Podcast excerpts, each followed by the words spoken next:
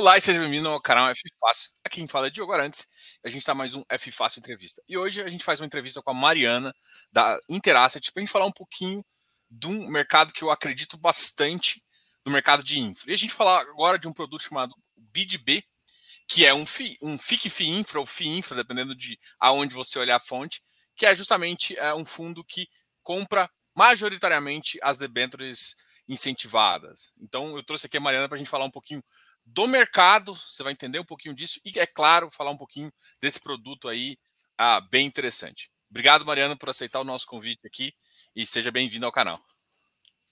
Muito obrigada, Diogo. Prazer falar com todo mundo aqui hoje. É, acho que a oportunidade é muito boa, porque acho que é um mercado um pouco mais novo, um produto também é, um novo que a gente fez o IPO ali no finalzinho de setembro. Então, acho que o prazer é muito grande de poder estar falando com todo mundo aqui hoje. Legal. Então, assim, é, é um fundo que atualmente está com 250 cotistas. A gente, a, a gente acredita que esse mercado, é, por pagar renda passiva, é uma coisa que o brasileiro gosta muito. Acha que vai crescer bastante, né? Isso já vai começar a ter carteira, vai começar a ter vários produtos ali que ajudam também a desenvolver, mostram mais o produto para a pessoa física. O PL do fundo está mais ou menos em 129 milhões a, a duration mais ou menos do fundo 6.6. Isso eu peguei do último relatório. Agora, Isso. eu queria te perguntar o seguinte: é, saiu inclusive hoje, tá, pessoal? Depois a gente vai deixar o link aqui também. Ah, tem informações aqui embaixo. É, mas eu queria perguntar para Mariana o que, que é esse FIC, esse FI Infra, ou FIC FI Infra, né? Eu acho que ficou tá bem famoso. Se, se, olhar na B3, você chama. A B3 fala FI Infra, mas a maioria das, das, das gestoras já colocam um produto como FIC FI Infra, né? É isso.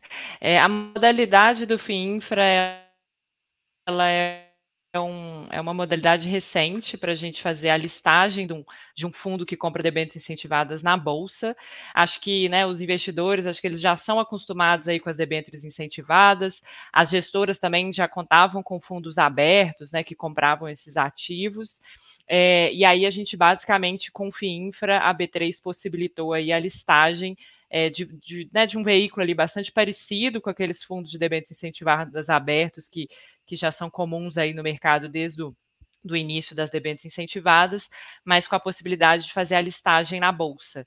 É, isso significa, né, que as cotas do o fundo é fechado, né, então a gente não tem re, os resgates ali para pagar, né, aquela dinâmica de né, liquidez de D30 até o resgate, enfim, aquela dinâmica ali dos dos fundos abertos, mas os investidores podem negociar ali as cotas em bolsa, né, com liquidação ali em D2, parecido com, com os fundos imobiliários e outros fundos listados na bolsa. É, por que, que aqui, né, nessa, quando a gente fala de infraestrutura, fica tão interessante essa figura do FIINFRA, né, esse, esse produto novo ali que surgiu?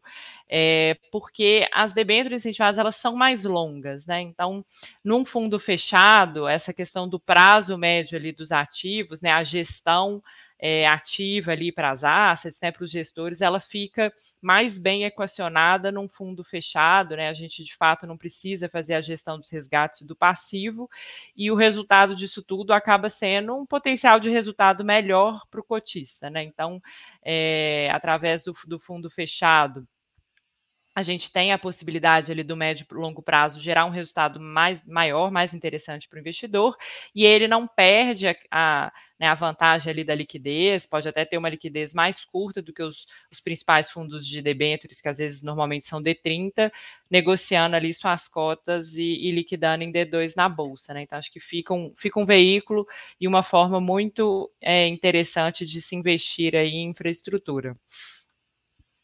Legal. E, e, isso é esse é o motivo principal da gestora ser adaptado. Você acha que, que, que esse mercado ele o que, que mais chama atenção? O que, que você acha que mais vai chamar a atenção do investidor? A possibilidade de, de não ter resgate, ter mais uma rentabilidade maior, ou a possibilidade de receber uma renda passiva, que eu acho que é, talvez é interesse de muitas pessoas ali ter um dinheirinho trabalhando por ele, onde ele só recebe o dinheiro no final da conta para gastar. Com certeza, esse ponto também é muito relevante. Assim, acho que quando eu, né, eu olhando aqui do lado da, como gestora, do lado da gestão, acho que de fato a vantagem do, do, do fundo fechado ela é muito interessante para gerar resultado, né? Então acho que é isso que vem, vem em mente, a primeira coisa que a gente fala acaba sendo isso, mas para o investidor, a gente de fato, através desse, desse veículo, a gente vai retornar ali, né, rendimentos, né, um, uma parte do, desse resultado que a gente espera ser mais interessante no médio e longo prazo, porque o veículo ele é, ele é melhor né, para a gestão, a gente também é, vai retornando isso para o cotista ali mês a mês. Então, desde o início do fundo, a gente já se propôs é, a fazer distribuições mensais, né? No nosso caso específico, assim, até o nosso regulamento é um pouco mais flexível, a gente fala é, de no mínimo semestral, mas a gente já concebeu o produto para fazer as distribuições mensais, é, e aí, de fato, o, os investidores podem se beneficiar aí de um, de um pagamento mensal, né, de uma renda ali é, que ele vai receber a cada mês ali daquele investimento. Então, acho que essa é uma, é uma vantagem bastante interessante, sim. Legal. Vamos falar um pouquinho, igual você já, já falou, começou a falar do BidB, né? Que é o, o produto, né? É, o que, que você enxerga de diferencial? Qual que é a, a história? inclusive, vamos fazer um, um, passo atrás, né?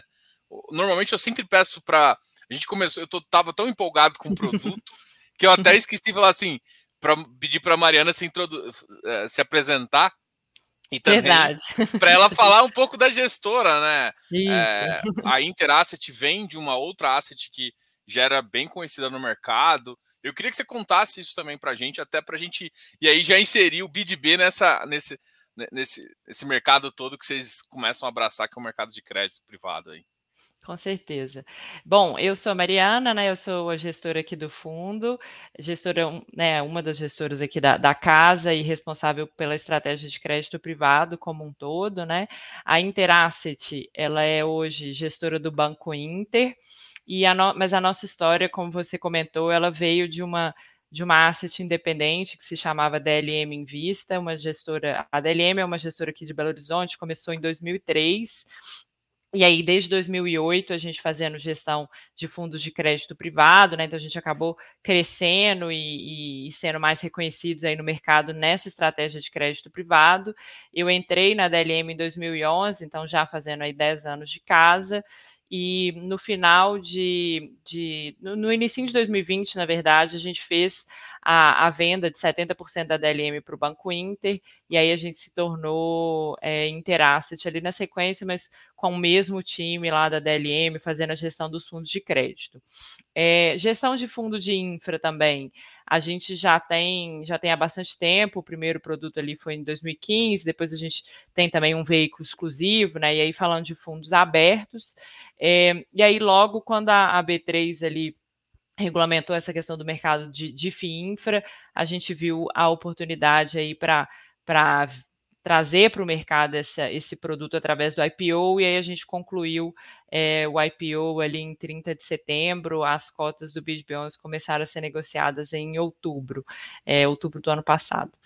Então, acho que essa é um, é um pouco a, a história aí minha e da, da Interasset.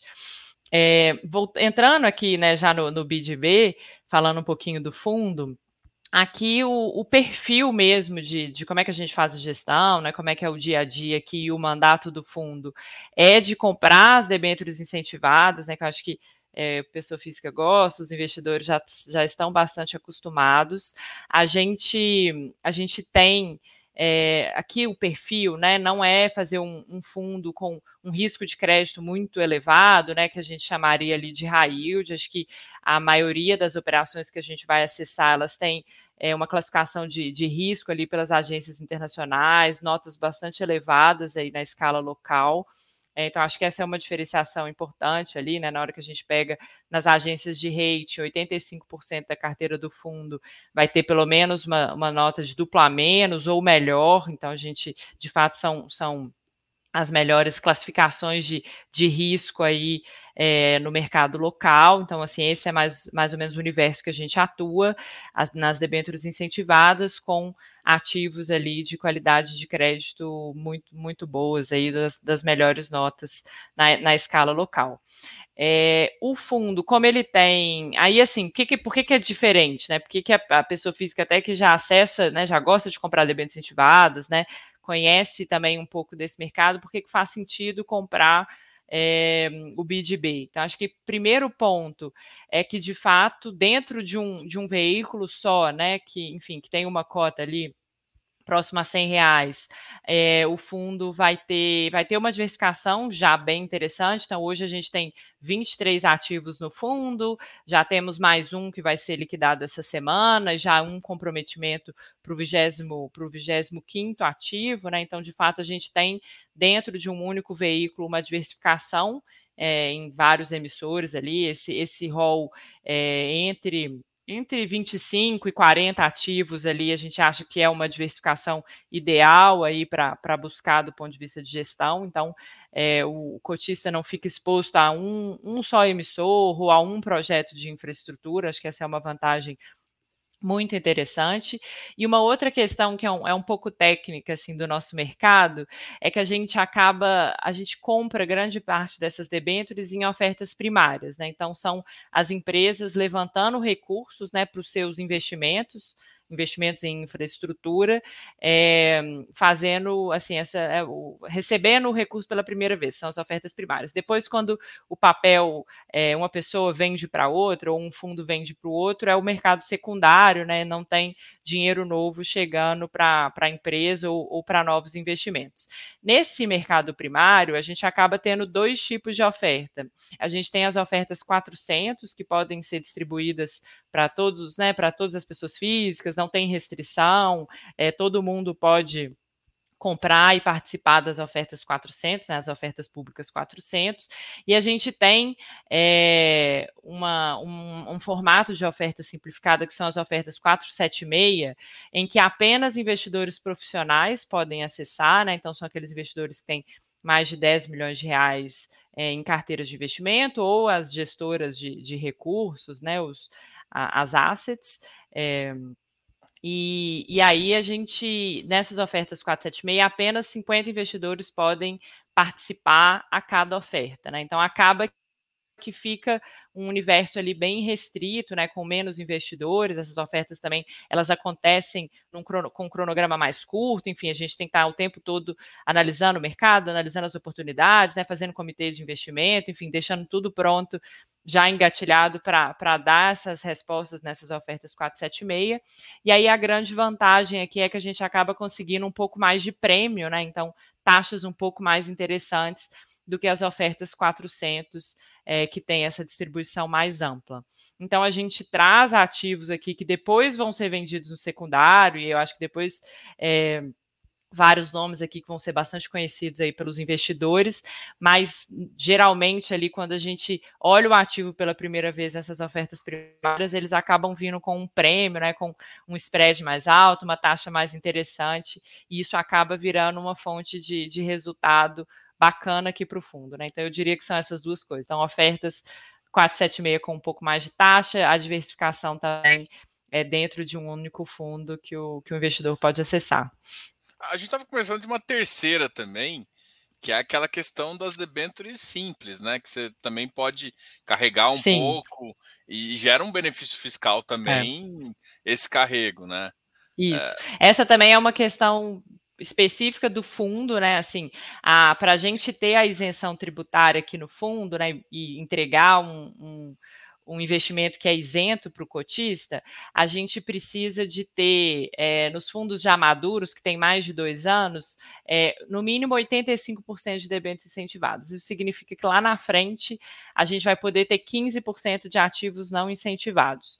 Entre seis meses de existência do fundo, que é o período que a gente está agora, e os dois anos, esse percentual de debêntures incentivadas ele cai de 85% para 67%.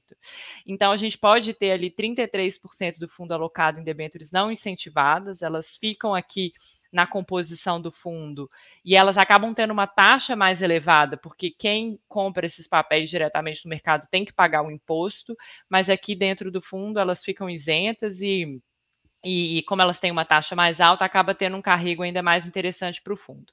A gente costuma aqui não é, trazer um setor muito diferente, né? O objetivo não é mudar o mandato do fundo, é, mas a gente vai buscar essas oportunidades aí nos papéis não incentivados também. Então, um exemplo de um ativo que a gente tem aqui na carteira, que é a Goiás Transmissora, é uma linha de transmissão já madura, por isso que ela não emitiu uma debênture incentivada, porque ela já não tem mais o, o capex, o investimento para fazer ali da construção daquela linha de transmissão.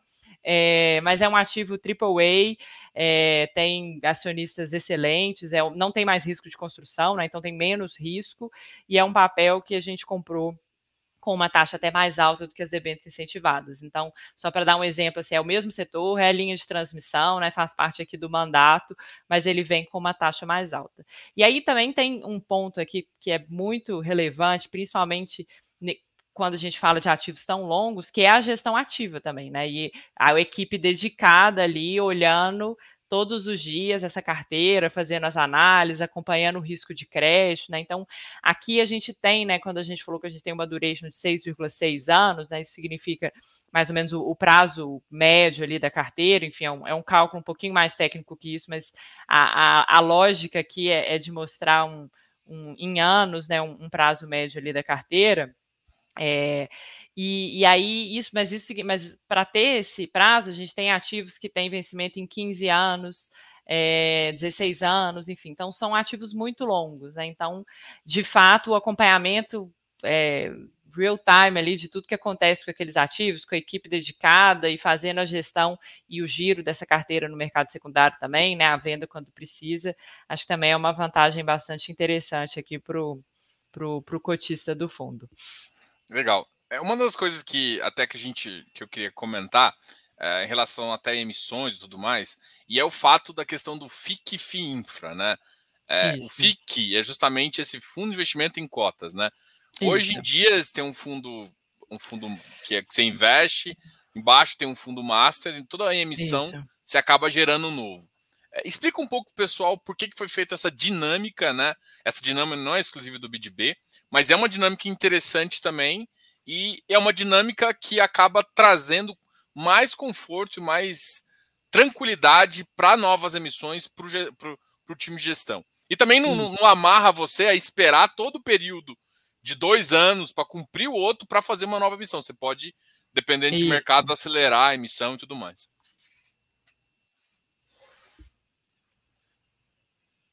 Isso, é, perfeito. Vocês estão me ouvindo bem? Que deu uma pequena travada, então... mas... Tá, beleza. É, bom, perfeito. O, a gente vai ter, então, o fundo que foi listado é o FIC, né? Então, e ele compra cotas de, de fundos master de debêntures incentivadas. hoje a gente só tem um, um FIC e um master. É, a gente começou, também foi, um, foi uma história interessante do nosso IPO, que a gente buscou fazer um produto diferente no IPO é, através dessa estrutura. Então, a gente começou o Master antes, antes do IPO. É, inclusive, na época, a gente teve um seed money do Banco Inter, o objetivo foi constituir carteira. Então, é, a gente não queria ir pro, né, chegar no IPO com um cheque em branco, com aquela, aquela tabelinha de, de pipeline que eu tenho que escrever ativo 1, ativo 2, ativo 3, e, e aí, enfim, receber um recurso grande ali no IPO e ter que alocar isso tudo depois, né? Depois que o fundo já está rendendo. Então, a gente começou o master com o seed money do banco, constituímos a carteira, a carteira praticamente toda, toda ficou toda pronta antes do IPO, a gente. É, mostrou isso também no nosso prospecto, né? Contamos a, a história das teses ali é, que a gente tinha constituído para o fundo até então. É, e aí o, o Master, então, ele já estava pronto com a carteira conhecida e constituída. E aí, quando a gente fez o IPO, a gente listou o FIC, né? O FIC captou os recursos e aí comprou essas cotas do, do banco do Master nessa carteira que a gente já tinha mostrado todo, todo, enfim, o racional né, de constituição dos ativos. É possível replicar isso num segundo master ou num terceiro master para os follow-ons, né? E por que, que isso é interessante? Porque se eu começo um segundo ou um terceiro master antes, é, né, se tem essa, essa flexibilidade, é, eventualmente aquele recurso de um follow-on ele acaba sendo alocado às vezes mais rápido, assim, não rápido do ponto de vista de tomada de decisão, mas assim que o recurso entra no FIC, né? Então a gente vai trabalhando ali na constituição daquela carteira, é, com calma, né? Participando das ofertas, fazendo os comitês, mas no momento em que, o, que aquilo ali né, que o follow-on acontece, a gente pluga um segundo master ali já com resultado, já com distribuição, né, que é um, uma coisa que a gente também vai se preocupar muito, é tipo não ter interrupção muito relevante nas distribuições mensais, porque o caixa do fundo ficou muito elevado, né? Então é, um, é uma estrutura ali que funciona bem e que, e que com ela a gente pode é, evitar né, um caixa muito elevado que atrapalha o resultado do mês, ou que atrapalha a distribuição, ou a necessidade também de alocar é ter que comprar muito papel no mercado secundário a taxas mais baixas, ou ter que alocar correndo, enfim. Então, acho que é uma estrutura que funciona muito bem para melhorar o resultado de, de médio e longo prazo também do, do investidor. É, isso com certeza. E, e, essa questão que a gente comentou da flexibilidade ali para comprar debêntures não incentivadas, né, e enquadrar, sempre que eu constituo um segundo master, o meu prazo ele começa a contar do zero. Então eu tenho seis meses para comprar 67% de debêntures incentivadas, depois mais um ano e meio para subir para 85. Então também é uma alocação que ela vai acontecendo ali é, aproveitando essa possibilidade de ter ativos não incentivados também num fundo mais jovem. O FIC ele precisa de comprar 95% dos masters, mas ele não tem que ter esse enquadramento de debêntures no FIC, ele acontece só no master. Então também ela é vantajosa nesse sentido, né, de ter um segundo, terceiro, um quarto master para cada follow-on que a gente fizer. É, mas isso gerou uma, uma duvidazinha. É, por exemplo, é, o Master, a maioria dos fundos que eu vejo com Master estão basicamente todos tomados pelo próprio pelo próprio uh, FICFI Infra, né? Isso. É, mas, por exemplo, poderia ter um, um, um 5% de outros cotistas? Uh... É, geralmente o 95 ali, ele acaba ficando todo tomado mesmo, e a gente usa uma, essa parcela mais para um deixar um caixa para um pagamento de custos, assim, não é comum é, usar esses 5% para outros investimentos, mas pensando puramente do ponto de vista de regulamento, seria possível. Mas assim, aqui a gente vai seguir o, o mais tradicional mesmo, que é esse único FIC que é listado. Hoje ele compra cotas só desse Masters, mas no futuro ele poderia comprar de um, né, de um, de um Inter Infa Master 2 ou 3, e aí por aí vai. Legal. Eu vou puxar uma pergunta aqui Claro. Que eu acho que é uma pergunta que vocês devem receber muito, que eu acho que esse mercado ainda recebe muito. Eu vou inverter a pergunta para responder. A segunda pergunta eu acho que a gente pode responder primeiro, que é uma. Eu acho que a resposta é tranquila. O fundo tem prazo determinado, né? E por que os pagamentos serão feitos por meio de amortização? Né? Essa, essa é a pergunta que é uma das coisas que a gente sempre fala, mas eu acho que ainda gera alguma dúvida principalmente pela nomenclatura diferente. Eu já falei isso com várias pessoas, pelo amor de Deus, manda eles mudarem isso. Coloca qualquer coisa, mas não deixa amortização porque confunde é. o nosso amiguinho investidor. Beleza. O nosso fundo não tem, o prazo é indeterminado, então a gente de fato vai sempre reinvestir é, a cada amortização que a gente for recebendo das debêntures, né? A gente vai ficar reinvestindo o principal, o objetivo é ficar reinvestindo o principal aí ao longo do tempo, sem ter que é, devolver o principal para os investidores no, no, sétimo ano, no oitavo ano, enfim, mas podem existir outros, outros fundos que têm prazo determinado, e eles vão ter um fluxo de amortização de principal lá na frente, na hora que o fundo tiver, na hora que o fundo estiver chegando próximo do fim do prazo. É, por que, que a gente faz aqui a amortização via a, o pagamento mensal via amortização? É, e, e, essa pergunta é muito boa mesmo, porque é, é, é tudo muito novo e acho que é, cabe, cabe de fato a resposta. O, esse fundo, o FIINFRA, ele é um fundo 555 e ele tem uma dinâmica do ponto de vista de contabilização de resultados diferente do fundo imobiliário. Então, acho que a primeira mensagem aqui é de fato a gente tentar se afastar um pouquinho do, do primo, que é o fundo imobiliário, porque vai ter uma dinâmica diferente.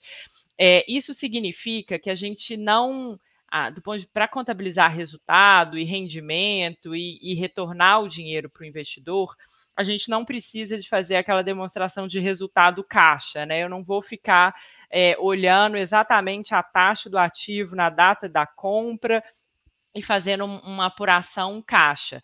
Ele vai funcionar como um fundo aberto, que eu acho que os, os, investidores também estão acostumados, que vai ter a marcação a mercado e todo dia aquele rendimento, né, aquele resultado que vai vir de, né, de várias formas. Ele vem do carrego do, do IPCA ali dos ativos, ele vem dos juros que a gente vai acruando ali de cada debênture, ele vem da marcação a mercado é, das negociações do mercado secundário, enfim, isso tudo entra num bolo só e é incorporado no patrimônio do fundo. Então, é, todo dia a gente tem um resultado de cota patrimonial e isso vai para o resultado do fundo. Como eu incorporo esse rendimento no PL, na hora que chega a data de fazer né, de fazer a, o pagamento para o cotista, a gente é como se a gente não tivesse mais rendimento porque eu incorporei ele no PL. Não é que ele não existiu, mas como ele foi sendo incorporado no PL a cada dia, na hora que eu cheguei no fechamento do mês para apurar o resultado, aquilo tudo lá já virou patrimônio e ele não está num, numa conta de, de, rendimento. Então a gente pega e, e faz uma amortização é, para retornar o, o rendimento para o cotista. O, mas o conceito aqui, que aqui são aí, mas tem mais dois conceitos que são importantes aqui. Acho que o primeiro é que, por exemplo, no nosso caso, a gente está se propondo mensalmente ali a distribuir o IPCA que cada ativo ali teve de acru, né? Então, é, como os ativos todos, a maioria ali são, são em IPCA, a gente pega o IPCA do mês, faz o cálculo de quanto que aquilo ali rendeu e antecipa essa, essa distribuição para o cotista, mais os juros que a gente foi recebendo de cada debênture. Então, no fim, o conceito aqui não é distribuir principal, não é devolver dinheiro porque a gente não está conseguindo alocar ou porque teve qualquer problema. A gente, de fato, está fazendo um cálculo aqui do IPCA mais os juros dessa carteira de debêntures e fazendo a amortização ali mensal. É, a gente tem como essa questão é um pouco nova, a gente está tendo até, inclusive, uma interpretação diferente de alguns administradores e de alguns fundos. Tem fundo que não escreveu ali no regulamento que ele, ele precisa de incorporar o rendimento diariamente ao patrimônio, então ele pode vir com uma palavra rendimento. É, tem tem né, administrador que está separando rendimento de amortização, então, enfim, tem hora que aqui a gente fala que é tudo amortização mas pode ter, pode ser que em algum outro fundo, com algum outro administrador, os investidores é, escutem a palavra rendimento e amortização. É, mas aí é, é, só uma questão de, de cálculo. Esse, assim, acho que a lógica de todo mundo é, é, fazer, não é retornar principal, né? Não é retornar o que o investidor é, distribui, aportou no fundo, né? No, no IPO, no follow-on, e sim aquele carrego ali daquela carteira mês a mês. E para a pessoa física, na verdade, o, o, bom é que, apesar de ser confuso e estar tá tendo um pouco de diferenciação de um fundo para o outro, ou de um administrador para o outro, o bom é que é tudo isento de imposto de renda. O ganho de capital aqui vai ser isento de imposto de renda. Então, não vai fazer diferença. Assim, não é aquela, aquele sentimento ali de que você vai ter, você tem que ajustar o seu preço de entrada e aquilo ali pode resultar num ganho de capital e num imposto que vai ser pago na venda do fundo. Isso não vai acontecer. Então, se está sendo chamado de amortização ou de rendimento, no fim das contas, não para a pessoa física não vai fazer uma diferença material do ponto de vista da apuração do resultado dela, porque vai ser tudo líquido de imposto de renda. Legal. Uma das outras coisas que alguns outros também estão fazendo é a diferenciação do que é inflação para o que é juros? Vocês pensam em fazer, deixar. É que assim, isso é meio, vou dizer uma palavra, preciosismo, assim. Mas para alguns, alguns investidores eu vi que gostaram disso, para saber o que, que ele teria que reaportar para não perder a inflação no longo prazo e o que ele poderia gastar, vamos dizer assim. Vocês pensam em fazer alguma coisa nesse sentido? É, a gente não tinha feito essa separação no relatório, acho que é uma sugestão muito boa, vamos, vamos, vou deixar anotado aqui para a gente discutir. Foi mais para simplificar ali, né, numa atribuição, numa comunicação, mas acho que é uma sugestão bastante boa, assim, pro, porque tem, assim, de fato é interessante que o investidor ele reaplique pelo menos o IPCA ali, né? Porque para manter o poder de compra ali, aquele investimento é, constante ao longo do, do, tempo, corrigido ali pela inflação.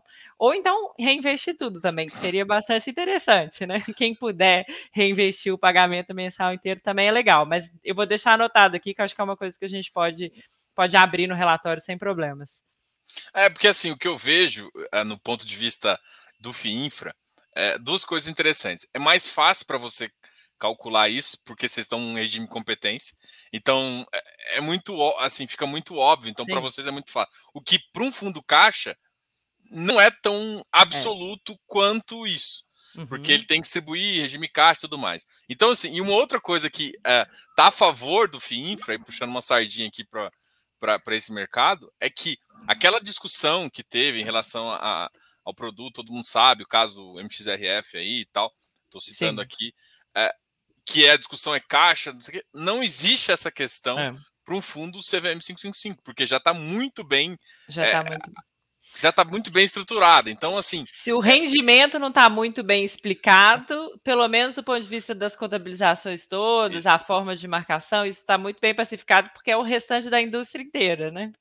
E é a maior indústria, né? Se for olhar é. o tamanho, eu acho que fundo imobiliário é 2, 3% do que é o tamanho dessa indústria de fundos. Então, isso a gente, a gente com certeza ainda tem que evoluir. Agora, essa questão da contabilização, eu acho que também cada fundo acabou se diferenciando um pouquinho. Cada um fez uma, e eu acho que ainda alguns administradores têm uma interpretação, então ainda assim, isso ainda eu acho que ainda vai consolidar assim né, nessa nesse quesito. Mas eu acho que essa questão é importante porque, por exemplo, eu tenho muitos clientes que estão uh, na fase eh, de uso, fruto, né?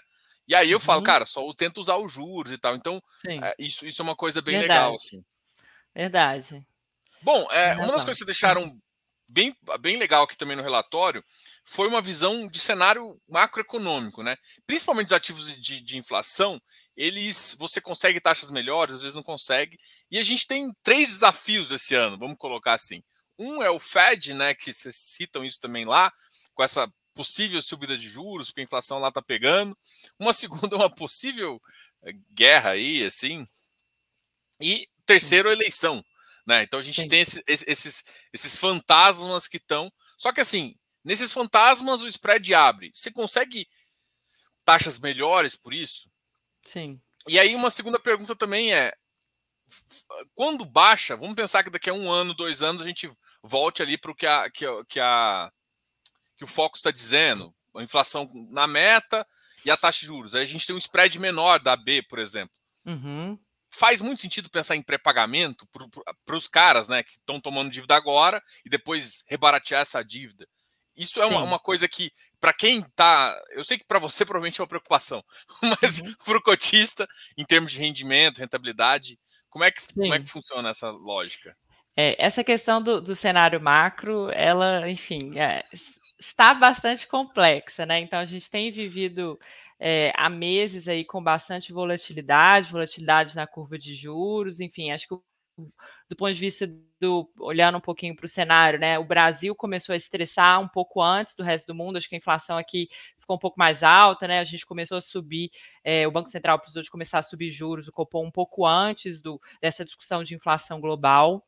É, e aí bem, foi bem interessante porque foi no, no próprio momento que a gente estava constituindo carteira e fazendo o IPO do fundo, a gente já estava com bastante volatilidade é, na curva de juros, né? Enfim, a gente já estava com com né, juros reais já mais elevados, enfim, na casa de, de 5,5%, 6%, e de lá para cá as coisas até pioraram um pouquinho é, de, né, desde, desde então. Mas assim, por que, que a gente foi a mercado naquele momento, né? E por que, que a gente é, acha que também esses momentos podem ser oportunidade, né? Enfim, acho que às vezes não dá para. É, é, muito difícil dizer que ah, esse mês vai ser o pior ponto, né? Vai ser o vale, a gente vai acertar exatamente o momento de inflexão ali para que as coisas comecem a melhorar, porque acho que não é verdade, mas a gente gosta de, de tentar entender, né, e nas discussões dos nossos comitês aqui no comitê macro, a gente tentar entender o que que a gente acha que já está precificado, né, que tipo de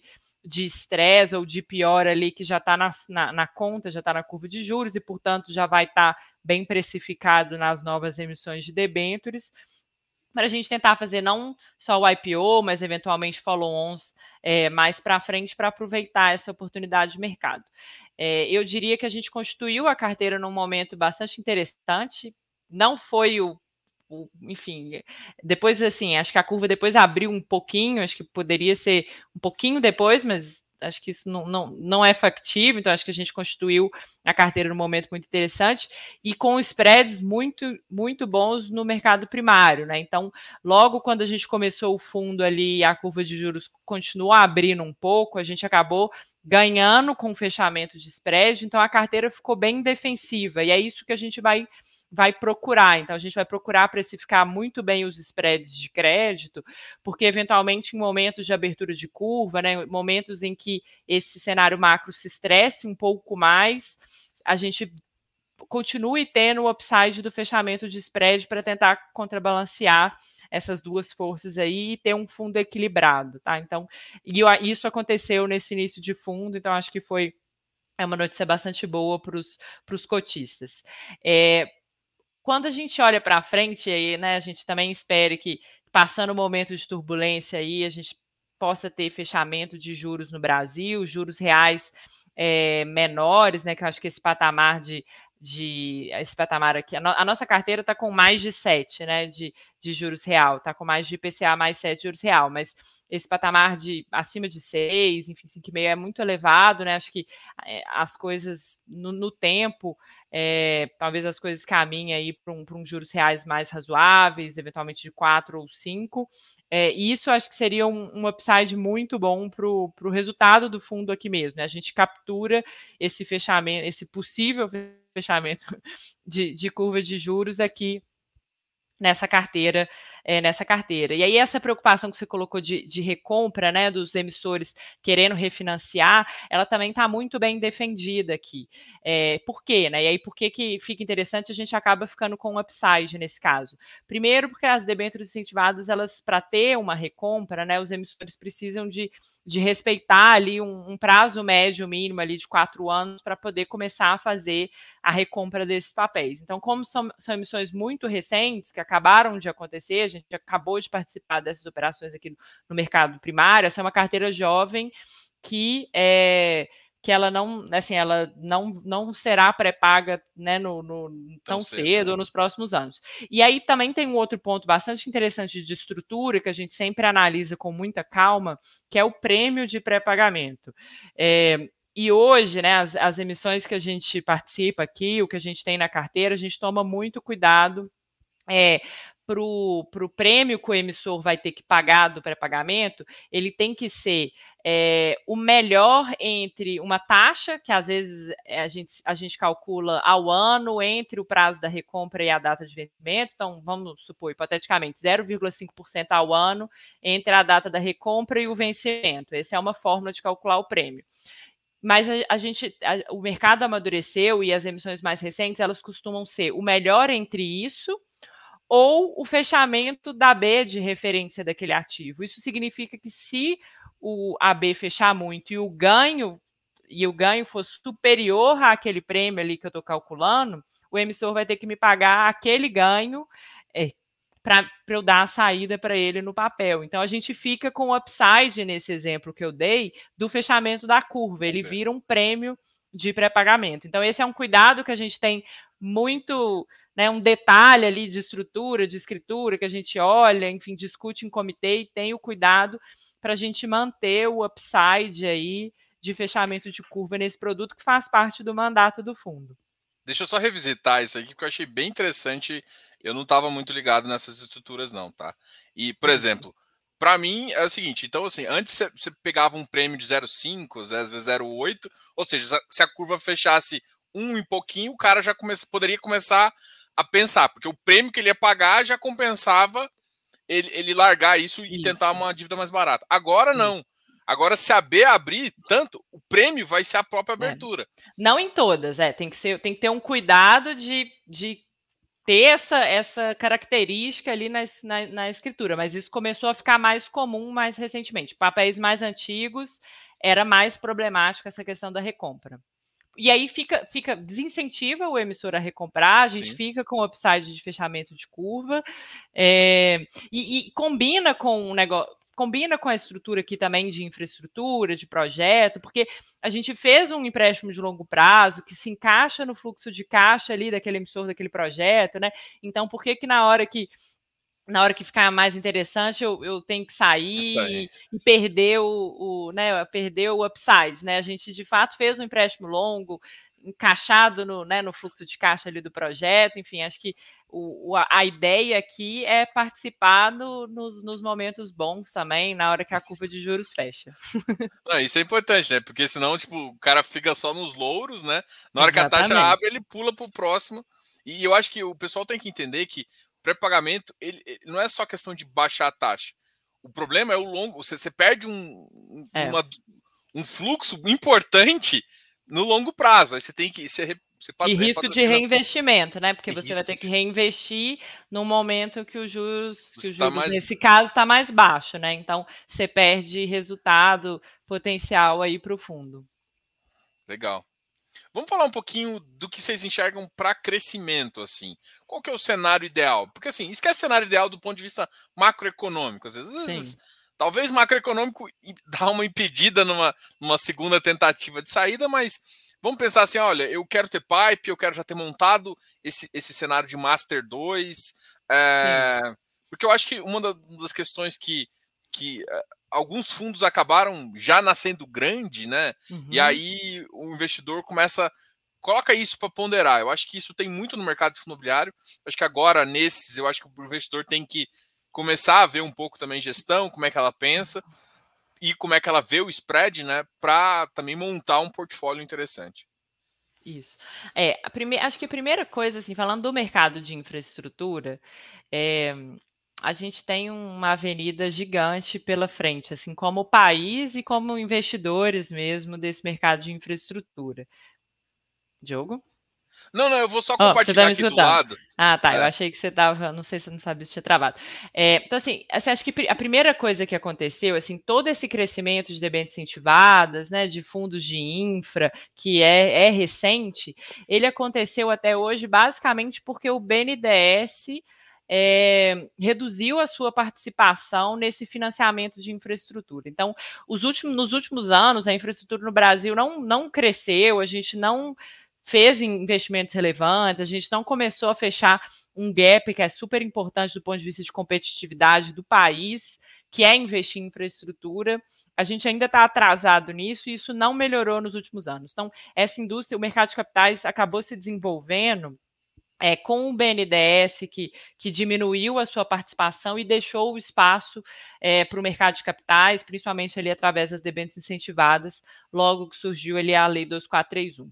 É, esse, esse é o nosso relatório é, desse mês, né? A gente trouxe até um estudo do governo, que é que saiu no finalzinho do ano passado, ali em dezembro de 2021, saiu esse estudo, e ele basicamente ele vai fazer um, um tanto de, de, projeções aqui do cenário de crescimento dos investimentos em infraestrutura. A gente vai, explica um pouquinho aqui no, no texto, deixa o link também do relatório, que é um relatório que é bastante interessante para depois, é, quem, quem tiver tempo e, e quiser aprofundar aqui no tema, mas acho que a mensagem é que se você, se você pegar um, um cenário é, o cenário aqui, o, a primeira linha ali, que é a linha pontilhada mais baixa que a gente mostra aqui na tela, é o cenário onde a gente está hoje, é o tendencial, se, só, se você só esticar de onde a gente está hoje. Então, é bastante pouco, a gente tem muito mais coisa para fazer. O, o, segundo, que é o cenário de referência, que é a, a linha é, logo acima dessa, o, o, cálculo do estudo aqui pega só os projetos que já estão contratados, né? Então, assim, acho que essa é uma mensagem boa, porque a gente não teve crescimento do ponto de vista de volume investido em infraestrutura, mas a gente contratou bastante coisa. Então, tiveram muitas novas concessões, né, licitações, enfim. A gente tem marco novo de saneamento, é, tem mudança também é, no mercado de gás, eh, ferrovias, enfim. Então, tem uma série de, de mudanças que já aconteceram ali do ponto de vista regulatório, que já estão saindo do papel e que vão significar investimentos para frente. Isso é a linha mais para cima, mas logo ali é acima do tendencial que a gente está. Então, a gente já contratou mais investimentos. Acho que essa é a mensagem principal aqui.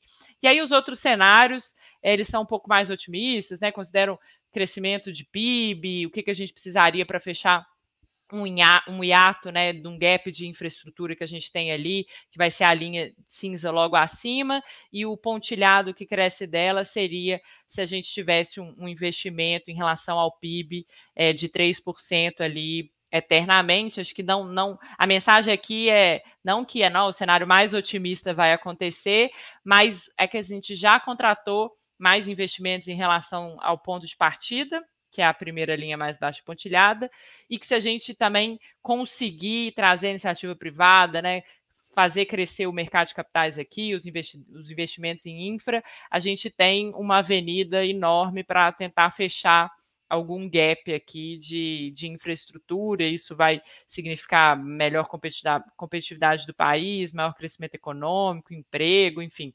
Então, a mensagem aqui é que tem muito a ser feito, independente de onde a gente consiga parar aqui é, do ponto de partida.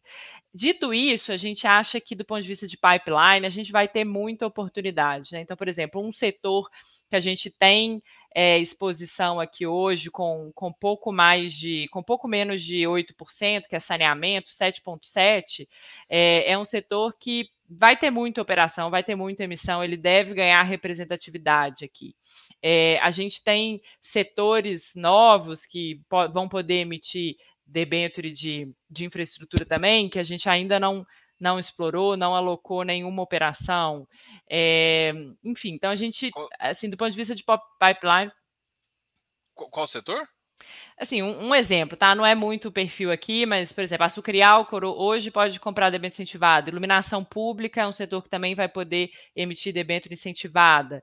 É, distribuição de gás também, que já tem algumas debêntures no mercado, como a Gasmiga com gás, também não é um setor que a gente que a gente tem aqui hoje, né? Enfim, então só para dar alguns exemplos aí que tem outros setores que a gente poderia trazer. Então acho que do ponto de vista de pipeline, é, ferrovias também, enfim, é, do ponto de vista de pipeline, acho que isso não, não vai ser problema nos próximos anos. A gente acho que vai ter muita oportunidade, vai ter muita operação, porque tem muito a ser feito é, no, no setor mesmo de infra, no mercado, já com, com concessões novas e investimentos que já estão contratados. Mas a nossa preocupação vai ser sempre de ter pipeline, de ter ativo bom e de ter uma carteira para fazer follow-ons condizente com o que a gente está tendo aqui de resultado. Assim, acho que o objetivo não é lá na frente fazer um follow-on é, para ter uma carteira com retorno muito mais baixo, ou, enfim, prejudicar um investidor que, que já é cotista aqui é, e que gosta do produto. Então, a gente sempre vai ter essa preocupação de montar a pipeline, montar a pipeline que seja condizente do ponto de vista de risco e retorno, é, com diversificação geográfica, com, diversificação setorial, geográfica, enfim, de risco de, de tipo de, de risco aqui também, para, enfim, para trazer o, o para ir para a rua para follow-ons futuros. Acho que essa é uma, é uma mensagem bem importante aqui na cabeça da gestão. Legal. Eu queria conversar um pouquinho sobre os setores, né? É, eu, eu sempre acompanhei o mercado, com, não tão bem quanto você, óbvio, mas eu sempre acompanhei o mercado de debentures e eu, eu ainda tenho um. Eu falo, né? Eu falei isso para todo mundo. Eu, não, eu até comentei na, na, primeira reunião nossa que eu ainda tenho. Ah, rodovias ainda, concessões de rodovias é uma coisa que ainda me gera aquela pulguinha ali, né? Eu acho que até ferrovias eu estaria um pouco mais confortável uhum do que é, com, com as questões de rodovia, né? Porque depende muito das pessoas e a questão pandemia. Eu, e aí eu queria que você aproveitasse e falasse um pouquinho de cada segmento, dos segmentos tá principais, o que, que, você, que você enxerga uh, de positivo e negativo. Vamos pensar assim: olha, é, esse setor aqui tem esse de risco, mas tem esse esse de benefício. Falasse um pouquinho do segmento, até para o pessoal. Porque a gente vai começar a ter que fazer uma análise própria das carteiras. Eu acho que isso ajuda um pouco. Sim, claro. Bom, acho que é, começando aqui, é, a gente acabou fazendo uma segregação dentro do setor de energia elétrica que acaba sendo mais representativa, é, é onde tem mais operação. A gente acabou fazendo uma, uma, uma quebra aí nesse gráfico, e aí parece que rodovias é o maior. Mas se a gente fizer a soma aí dos segmentos de energia elétrica, o, o setor de energia elétrica tem 38% aqui do fundo, é o principal setor, é o que combina mais com o mercado, é onde tem mais operação. Então, acho que isso aqui é, tem muito a ver com, com o mercado de atuação mesmo. Aí, falando dele, primeiro, que é o principal, é, a gente tem é, aqui geração de energia, transmissão de energia e um pouco de distribuição, uma parcela pequena de distribuição. Tanto na a parte de transmissão, acho que de fato é, é onde tem menos risco de crédito, é de fato todos os setores aqui é, vai ser o mais, mais resiliente, né? Acho que uma linha de transmissão, quando ela está construída, ela é quase uma, ela é uma renda fixa ali, né? Você vai ter um, uma receita garantida ali ao longo de toda, é, de toda a concessão, e aquilo ali vai ser uma, uma renda fixa, então vai ser aqui dentro da transmissão vai ser o setor é, menos arriscado, ele também vai ter um spreads menores ali, então assim, é, é normal é, né, numa carteira aqui, às vezes você pode ver uma linha de transmissão com é, 60, é, 0,60 de spread, 0,70, mas isso é porque ele vai estar tá é, ele vai estar tá condizente ali com, com o risco mesmo, que é menor. Quando a gente vai para a geração de energia, é, e aí aqui a gente tem até um, uma geração em eólicas maior, mas, mas também tem, tem geração térmica, acho que o, a mensagem principal aqui é que grande parte dessas debêntures que a gente tem aqui, elas vão ter receita, é, assim, elas já vão ter vendido a, a, energia que elas esperam gerar ali ao longo do tempo, é, durante um prazo até ma maior do que a debênture. Então, a gente tem uma previsibilidade muito boa ali também do ponto de vista da receita. A gente conhece os contratos, né, conhece a contraparte dos contratos, eles são de longo prazo, então a gente tem uma previsibilidade muito boa ali é, na geração também. É, e a distribuição ela vai ter uma dinâmica um, um, pouco diferente, mas acho que também do ponto de vista de risco é, é, um, é um segmento também é, que ele, é, ele, é, ele é, tem o, o, mercado cativo, né, a gente pagando as contas de energia ali, então ele tem uma dinâmica de pulverização, é, como todo mundo só pode acessar a sua distribuidora ali, principalmente os, os, clientes residenciais, ele acaba tendo uma dinâmica que é um pouco diferente, mas que, que funciona e complementa bem essa questão da previsibilidade aí na energia elétrica. Quando a gente vai para rodovias, que é o segundo maior setor aqui, aí já tem uma característica diferente, que acho que é por isso que você fica aí de com a pulga atrás da orelha, que existe risco de tráfego. Se não passar o carro na rodovia e não tiver aquele pedágio, aquela receita pode se frustrar. Tá? Então, essa é uma característica das rodovias, é, mas isso também é, é uma característica que é conhecida e a gente consegue estudar bem esse comportamento, essa característica, fazer estresse, fazer estresse em pandemia e na época da greve dos caminhoneiros. Né? A gente tem muito dado é, para fazer esse estresse e, e, entender esse risco. Né? Então, existe esse risco, ele pode significar uma receita frustrada. É, a gente tem bastante mecanismo tanto para modelar como para estudar e acompanhar isso e, obviamente, isso vai para o preço, né? Então, acho que essa é uma mensagem importante. A gente gosta do setor de rodovia, estuda bem, e os cases, e aí a gente vai case a case também, não é um negócio que ah, todas as, as empresas de rodovia, todos os projetos de rodovia são bons. A gente, de fato, tem que escolher muito bem, porque tem mais risco, mas é também onde a gente tem uma oportunidade de precificar bem esse risco, trazer um spread, trazer uma taxa maior para a carteira tá? Então, aí qual que é um pouco a história aqui dos papéis de rodovias que a gente comprou? É, a gente tem papéis de projetos, mas de empresas que estão ligadas a grandes grupos, é, ou rodovias que já são bem maduras, como Rota das Bandeiras aqui, que é uma subsidiária de uma holding, ou a CART, ou empresas, ou, pra, ou concessões que são projetos mais novos, mas que estão associadas a um grande grupo, como a Ecordovias, por exemplo, que é, que é a Ecovias do Araguaia. É, então, ou, né, então, ou já são muito maduras, a gente conhece bem o, o, o tráfego ali, ou estão associadas a, a, a, grandes grupos. E aí a gente tem dois projetos que, de fato, tem acionistas menores e tem mais risco de projeto aqui nas rodovias.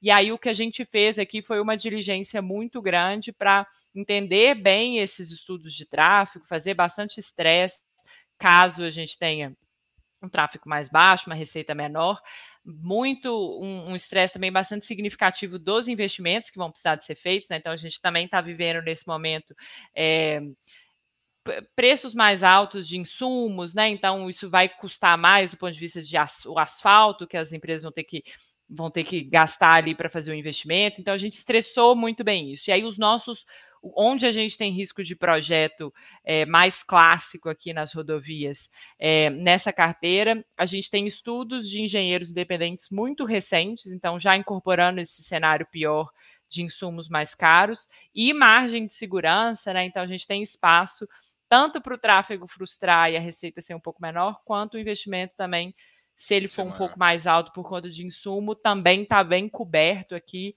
é, nesses casos. Mas acho que você tem toda a razão de que não é. Assim, às vezes, numa linha de transmissão que já está construída, é muito mais fácil você é, ter uma tese de investimento e replicar para outros nomes, porque o risco é muito menor. É, quando você vai aqui para uma rodovia, de fato, você tem que entender o grupo econômico, você tem que entender o projeto, você tem que entender as projeções, tem que ver se tem espaço e tem margem de segurança, se tiver um, um tráfego mais baixo, ou PIB, né? Porque às vezes vai frustrar, porque a própria economia do país vai frustrar, enfim. Então, acho que isso aqui é bastante importante. É, e aí, assim, no, nos outros setores. É, saneamento. É, saneamento é um que a gente ainda tem uma participação pequena. É, deve crescer bastante aqui, porque acho que vão ter muitos projetos. A gente viu é, da, das concessões do final do ano passado, né, que tiveram vários, acho que o leilão da SEDAI foi, foi o mais relevante. As empresas ainda não chegaram, ainda não fizeram as debêntures incentivadas, elas já fizeram algumas captações bancárias, algumas captações de mais curto prazo ali para os primeiros, para as primeiras necessidades de, de recursos, mas elas vão acessar bastante. Um outro setor aqui que a gente também tem um peso de 5%, que é bem interessante, que é o, é o setor de telecom. A gente tem é, a, duas empresas regionais que abriram capital recentemente, que é a Brisanet no Nordeste e a Unifique, que são players regionais que conseguiram se posicionar muito bem, fazer investimento em fibra, conquistar cliente. Então, enfim, são cases muito interessantes de sucesso. Num setor que com, com 5G, com o leilão de 5G também, que foi muito bem sucedido, vai ter muito investimento, vai ter muita coisa para fazer. É... Eu só tenho... Termina... Desculpa. Só, uma dúvida. É, em relação, por exemplo, esse telecom é, e esse de saneamento também, a dinâmica ela é parecida com distribuição de energia, assim, no sentido de, tipo, como uh, eu, por exemplo, da, de uma carteira, talvez telecom ainda tenha um, uma, uma mudança maior, né? Mas, Sim. por exemplo, o de saneamento não. Saneamento, eu posso falar que a carteira é parecida com a distribuição de energia em, em termos de, de comparação e, e até para fazer uma modelagem. E, e, o telecom, você tem que considerar o que de diferente? Saneamento aqui, ele vai ser mais parecido mesmo, assim, né? Uma, uma empresa de saneamento mais, mais clássica, de fato, ele às vezes ele vai ganhar uma concessão ali é, e vai ter, vai, vai trabalhar aquela região, né? Vai é, expandir esgoto, água, enfim, uhum. vai cobrar por aquilo, então vai ter uma dinâmica bastante parecida com a distribuidora de energia, sim. É, o que, o, mas assim, uma coisa interessante em saneamento é que tem surgido novos modelos, né? Então, às vezes, é, ao invés de ser né, uma privatização de, um, de uma empresa que já tem né, um, um, uma exposição numa região, às vezes é uma é uma parceria público-privada em que um player, é, o player, player privado que está entrando, por exemplo, ele vai fazer só o esgoto daquele, da, né, só o investimento em esgoto, por exemplo. E aí ele vai receber, às vezes, um, um repasse ali da própria companhia estatal de saneamento. Enfim, então estão tendo algumas, é, algumas, algumas, alguns modelos diferentes que eu acho que vale a pena ficar atento e entender bem quando é, enfim, para modelar, para fazer estudos, porque acho que, que de fato acho que vão surgir propostas e modelos diferentes aí no estudo. É, esse aqui no nosso caso também a gente tem uma empresa que, até porque a própria B3 classifica como saneamento, a gente também classificou como saneamento, que é a Horizon, que, mas que é uma empresa de aterro sanitário e, e gestão de, de resíduos sólidos ali, ambiental. Então, ela tem uma pegada que vai ser bastante diferente, que vai estar. Tá, a gente está classificando aqui como saneamento, que é a Horizon, então só aí vai ser uma pegada de de aterro sanitário, né, do, do Brasil ter que parar de ter lixões ali, enfim, é uma tese de investimento super legal, super diferente aqui, é, que está contemplando aí no saneamento. É, então vão ter coisas, vão estão surgindo coisas um pouco diferentes aqui. Acho que o marco de saneamento vai trazer bastante novidade para o setor aqui em termos de possibilidades.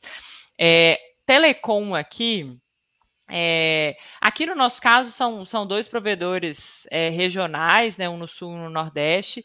A lógica aqui é que eles de fato vão fazendo os investimentos em fibra, vão chegando nas cidades, mas na hora que ele chega numa cidade, ele, ele vai disputar cliente com, pode disputar cliente com as grandes, enfim, vai num, vai num perfil qualidade mesmo da rede, preço, então tem bastante competição, tem competição por preço, é um setor competitivo e não tem o cliente cativo, né? Não tenho que ser da Vivo, da TIM ou da Claro, e os, os provedores regionais eles estão ocupando um espaço super interessante, porque eles estão fazendo investimento é, do ponto de vista de tecnologia mais de ponta, né? Então, fazendo a fibra chegando na casa da pessoa, chegando na, é, na porta da casa da pessoa, né? é, que a gente fala que é o Fiber to the Home, é, e vendendo num preço super competitivo, né? Então, é, e aí estão conseguindo chegar em cidades do interior que as grandes incumbentes não têm interesse em, em atender ou não atendem bem, estão conseguindo prestar um serviço melhor, de qualidade com preço mais competitivo. Então, são teses bem interessantes e diferentes, né? Agora, aqui tem competição, tem briga por preço, tem perde cliente para o outro, enfim. Então, ele vai ter uma dinâmica de previsibilidade um pouco menor, é, mas uma tese de investimento muito interessante também, no caso de telecom aqui. Tá vendo até que o Elon Musk, a empresa dele, tá, já ganhou licença aqui para operar também nesse é. segmento. É. É, é e, e terminais portuários. É. Aqui, aqui em terminal, terminais portuários também a gente tem, a gente tem dois terminais, é, um em Vila Velha e um em Santa Catarina, que é a TESC. É, a gente também estudou muito caso a caso desses projetos, assim. Então, são projetos, eles são bastante diferentes. Acho que a, o terminal de Vila Velha, especificamente, ele é uma operação muito redonda, tem é, um, né, um fluxo de receita e de geração de caixa já histórico bastante interessante, é um ativo pouco alavancado, então tem um resultado bastante interessante. E TESC, que é, é, um, é um ativo, TESC lá em Santa Catarina já é um ativo mais arriscado, é um, é um terminal que está mudando o perfil de carga dele, enfim, ele está tá passando aí por uma reestruturação, é, mas a operação ela conta com garantias muito robustas. Ele tem um contrato de longo prazo com a Arcelor, que cobre mais do que a debênture, é, tem garantias muito robustas ali. E aí, apesar de ser um, um, projeto mais arriscado, um ativo que tem um histórico, um histórico de, até de é, precisou de, de, reestruturar a dívida no passado, enfim, tem, tem um histórico um pouco mais complicado. Ele está num momento já de inflexão, já com com os problemas do passado bem solucionados, a gente também só entrou depois, depois disso, né, depois de ter essa certeza, com um pacote de, de garantias muito robustos, baseado principalmente num, é, num contrato com a ArcelorMittal de longo prazo. É, aí aqui também é um setor que está tendo muita mudança, está tendo muito investimento, muita competição. É, os próprios armadores, né? Estão é, adquirindo, fazendo muitos M&As, então mundo afora você está tendo é, mudança né, de rota dos navios, é, quem que investe em quem, então está tendo muita mudança, então aqui acho que também tem, tem muita oportunidade aqui no Brasil, tem bastante coisa para acontecer em portos, mas acho que o importante, como num cenário que o ambiente competitivo ele fica mais agitado, com bastante mudança do ponto de vista de M&As e questões societárias, vale a pena é, também tem que aprofundar bastante em caso a caso, projeto a projeto, né, entender o que, que cada um tem ali é, de, de retorno e risco, enfim, como é que as estruturas também estão protegendo o investidor, né? Acho que a, a, mensagem aqui também é um pouco essa.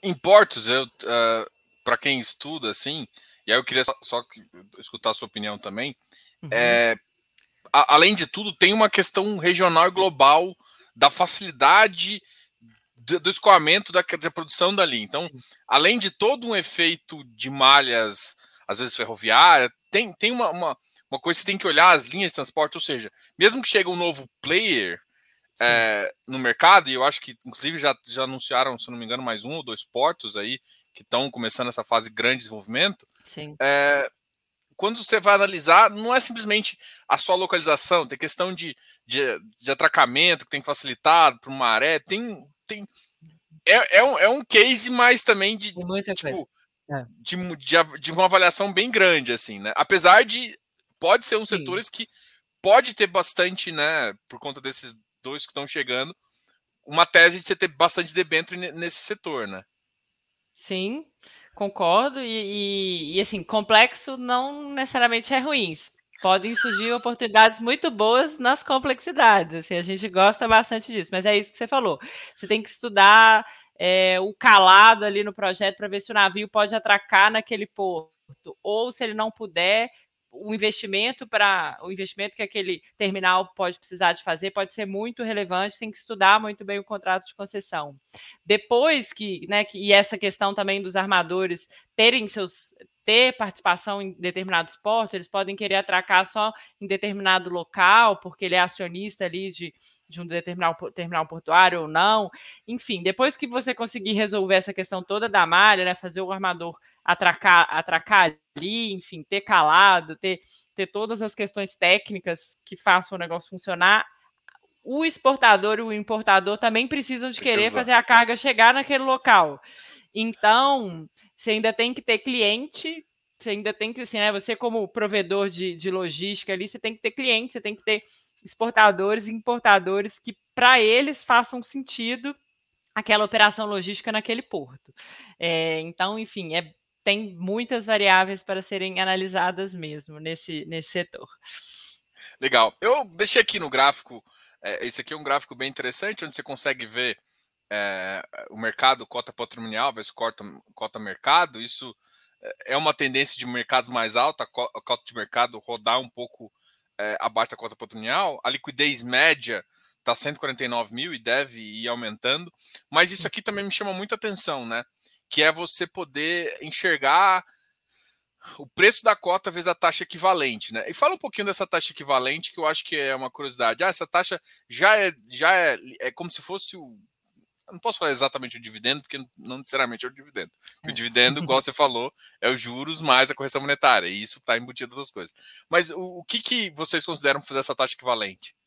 Perfeito. Acho que assim, como aqui é um fundo de crédito, né, de papel, a gente tem, é, acho que a primeira mensagem é que a, a cota patrimonial ali, ela é é, ela é uma, uma realidade do, da carteira mesmo, né? Então, acho que ela, primeiro, ela já é uma informação excelente ali, porque aqueles ativos são marcados a mercado todos os dias, refletindo na cota patrimonial, né? Então, acho que essa é uma questão bastante interessante. Aí, e aí, o que, que quando a gente faz essa tabela aqui do lado, né? O que, que a gente quer ajudar o investidor com ela, né? É, a gente quer mostrar que, eventualmente, se a cota de mercado às vezes fica muito abaixo da cota patrimonial, ou por né, em determinado momento, estresse de mercado e tudo mais, é, você tenha um, uma queda, né? Ou é, um ajuste dessa cota de mercado, que é a coluna aí que fala o preço da cota, é, num fundo de crédito de renda fixa, né, quando o, isso cai de preço, é, a rentabilidade esperada aumenta porque você tem uma carteira de renda fixa ali para fazer a conta. Então, a lógica vai ser exatamente essa, né? Como a cota de mercado varia todos os dias, né? E ela é variável, mas a carteira é uma carteira de renda fixa, a gente consegue fazer uma estimativa em cada preço de cota de mercado, o que, que isso significaria é, do ponto de vista do investidor olhando para a carteira do fundo. Então, aqui a gente pega, para fazer a, a, a, taxa equivalente em IPCA, a gente pega a carteira do fundo na, na data de fechamento do relatório aqui, né? Que é o fechamento do mês, o carrego de cada ativo, a posição que o fundo tem em caixa, é, a gente tira todos os custos, né? Então, aqui tem custo de taxa de administração, é, formador de mercado, a gente tem todos os custos aqui da estrutura, a gente retira isso, e aí a gente calcula, né, no prazo da carteira. Da, da carteira aqui, que é um pouco menor do que sete anos, em cada um desses preços, se o investidor entrasse hoje e, a, e a, essa, esse carrego ficasse parado, a, a carteira ficasse estática na, no carrego de hoje, o quanto que isso ia dar ao ano até, até a duration aí da carteira, né? Então, o, a cota hoje, por exemplo, está próxima de R$ reais, olhando para a carteira do fundo, a gente espera um retorno já líquido de todos os custos, enfim, com, com caixa e tudo mais, de e, olhando para o carrego aqui, de IPCA mais 6,94, líquido de imposto de renda aqui também, tanto nos, nas distribuições quanto em ganho de capital, né? Então aqui seria um, um retorno, né? Um, um, uma forma de enxergar o, o, retorno potencial aí na cota de hoje, já líquido de, de, de todos, né, de imposto aqui, já líquido para o investidor. Legal. Mas a gente já está com uma hora de live. Queria agradecer demais essa conversa. A gente provavelmente vai ter outras aí ao longo do ano. Eu acho que é interessante mais um produto que veio para ficar e cada vez mais o investidor vai começar a entender um pouquinho. E toda vez o canal com aqui está aberto a, a, a nova. Qualquer vez, se precisar querer falar, tiver alguma novidade, a gente sempre deixa o canal aqui aberto. Obrigado aí, vou deixar é um prazer para encerrar, tá? Prazer foi meu. É, o mercado é muito interessante, o produto, acho que é uma por isso que a oportunidade é boa de estar aqui falando com vocês. Qualquer dúvida que tenha ficado, é, a pessoal da, a gente também da Interasset, a gente está tá à disposição, né? Tem no, no, no, nosso site aí, tem contato né, de, de relações com investidores, enfim, podem mandar perguntas diretamente para a gente também. É, eu queria agradecer, Diogo, a oportunidade, acho que também do, do meu lado aqui, que seja a primeira, a primeira conversa de muitas. É prazer falar com todo mundo. Obrigado, Mariana. Pessoal, muito, quero agradecer a todo mundo que estava vendo aí. Qualquer dúvida também, eu deixo na descrição do vídeo as informações do, do, do banco, o, site, do, o site lá do BidB e também uh, o e-mail do RI está aqui na descrição do vídeo. Qualquer dúvida pode entrar em contato, mandar para a gente também que a gente ajuda. Galera, Ótimo. muito obrigado. Obrigada, gente. Se inscreva aqui no canal, dá um like nesse vídeo e até a próxima. Tchau, tchau.